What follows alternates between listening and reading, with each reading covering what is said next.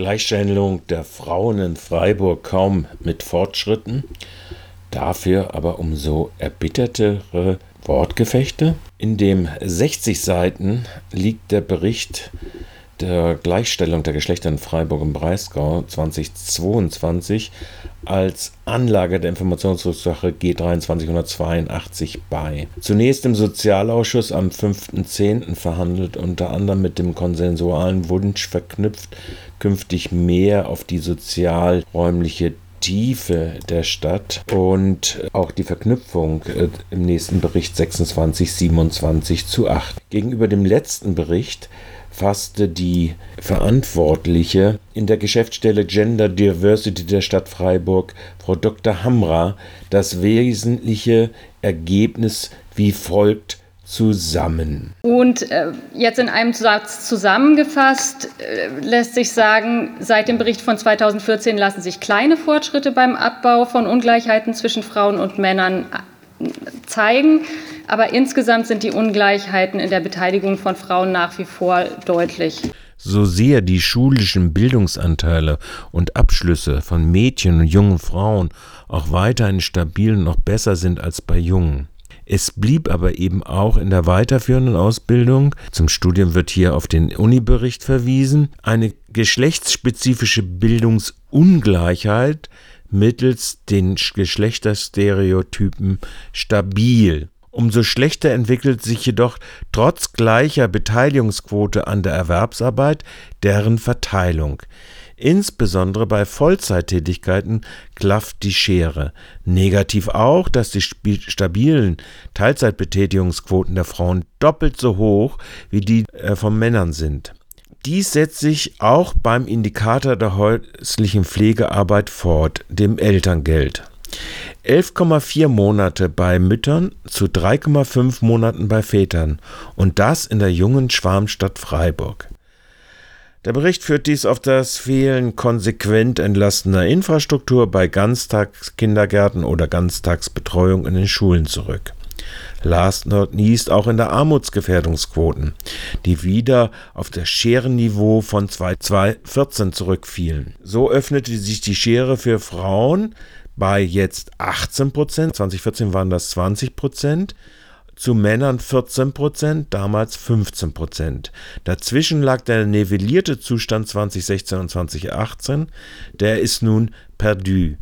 Der bessere Zustand von 2010, als die Frauen bei der Armutsgefährdung mit 13 Prozent sogar hinter den Männern lagen, liegt nicht nur zeitlich weit weg.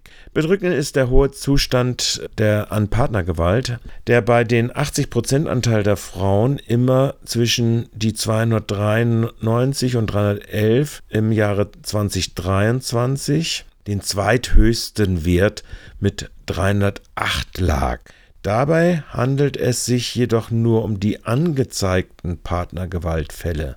Eine blasse Ahnung auch der Dunkelziffer lassen die Beratungszahlen der Fachstelle Intervention gegen häusliche Gewalt Frick erkennen oder erahnen.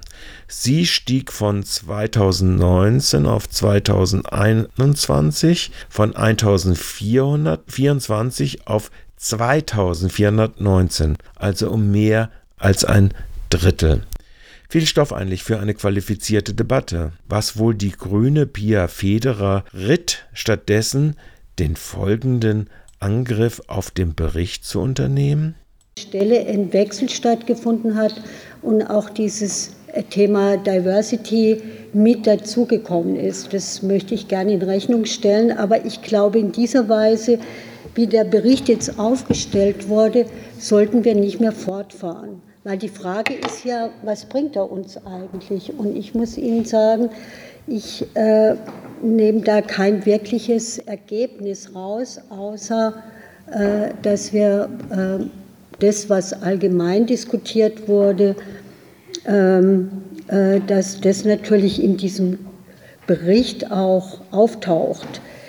Ähm, wir haben ja in der Inklusion, äh, machen wir ja was Ähnliches, dass wir alle zwei Jahre einen Bericht auflegen, äh, Schwerpunktthemen auch festlegen und Maßnahmen. Und ich glaube, das fehlt diesem Bericht. Also äh Dass Rätinnen wie Lina Wima-Cialowitsch von Eine Stadt für alle da konterten, dass die Kita-Preiserhöhung sicherlich nicht gleichstellungsfördernd gewesen sei, war nun wirklich absehbar.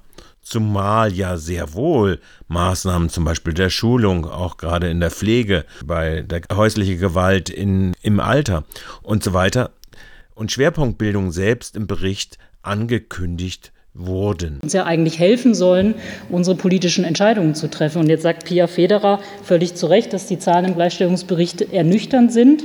Das stimmt.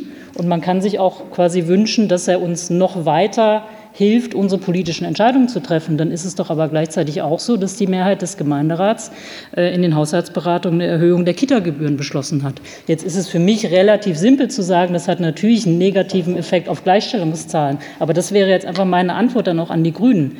Also ich brauche dafür keinen anderen Gleichstellungsbericht. Für mich ist dann klar, ich gucke mir den Gleichstellungsbericht an, so wie er jetzt ist oder wie er sich auch in Zukunft weiterentwickeln wird. Dann ist es aber auch klar, dass zum Teil eine Mehrheit des Gremiums eben keine Entscheidungen fällt, die für die Gleichstellung der Stadt Freiburg äh, sich positiv auswirken. Also das wollte ich jetzt einfach nochmal auf Pia Federer auch sagen. Ähm dass Pia Federer und auch Caroline Jenkner von der CDU dankbar ein Reframing über Gebühren für angeblich höhere Qualität beziehungsweise um die Korrelation und Kausalität von äh, Wirkung bestimmter äh, Preiserhöhungen führten, übertünchte den weitgehenden politischen Stillstand in der Geschlechtergleichstellung und auch bei der Diversität trotz einer 23-minütigen Debatte nur sehr, sehr notdürftig. Eine wahrlich entbehrliche Diskussion, die hoffentlich im Gemeinderat nicht fortgeführt wird.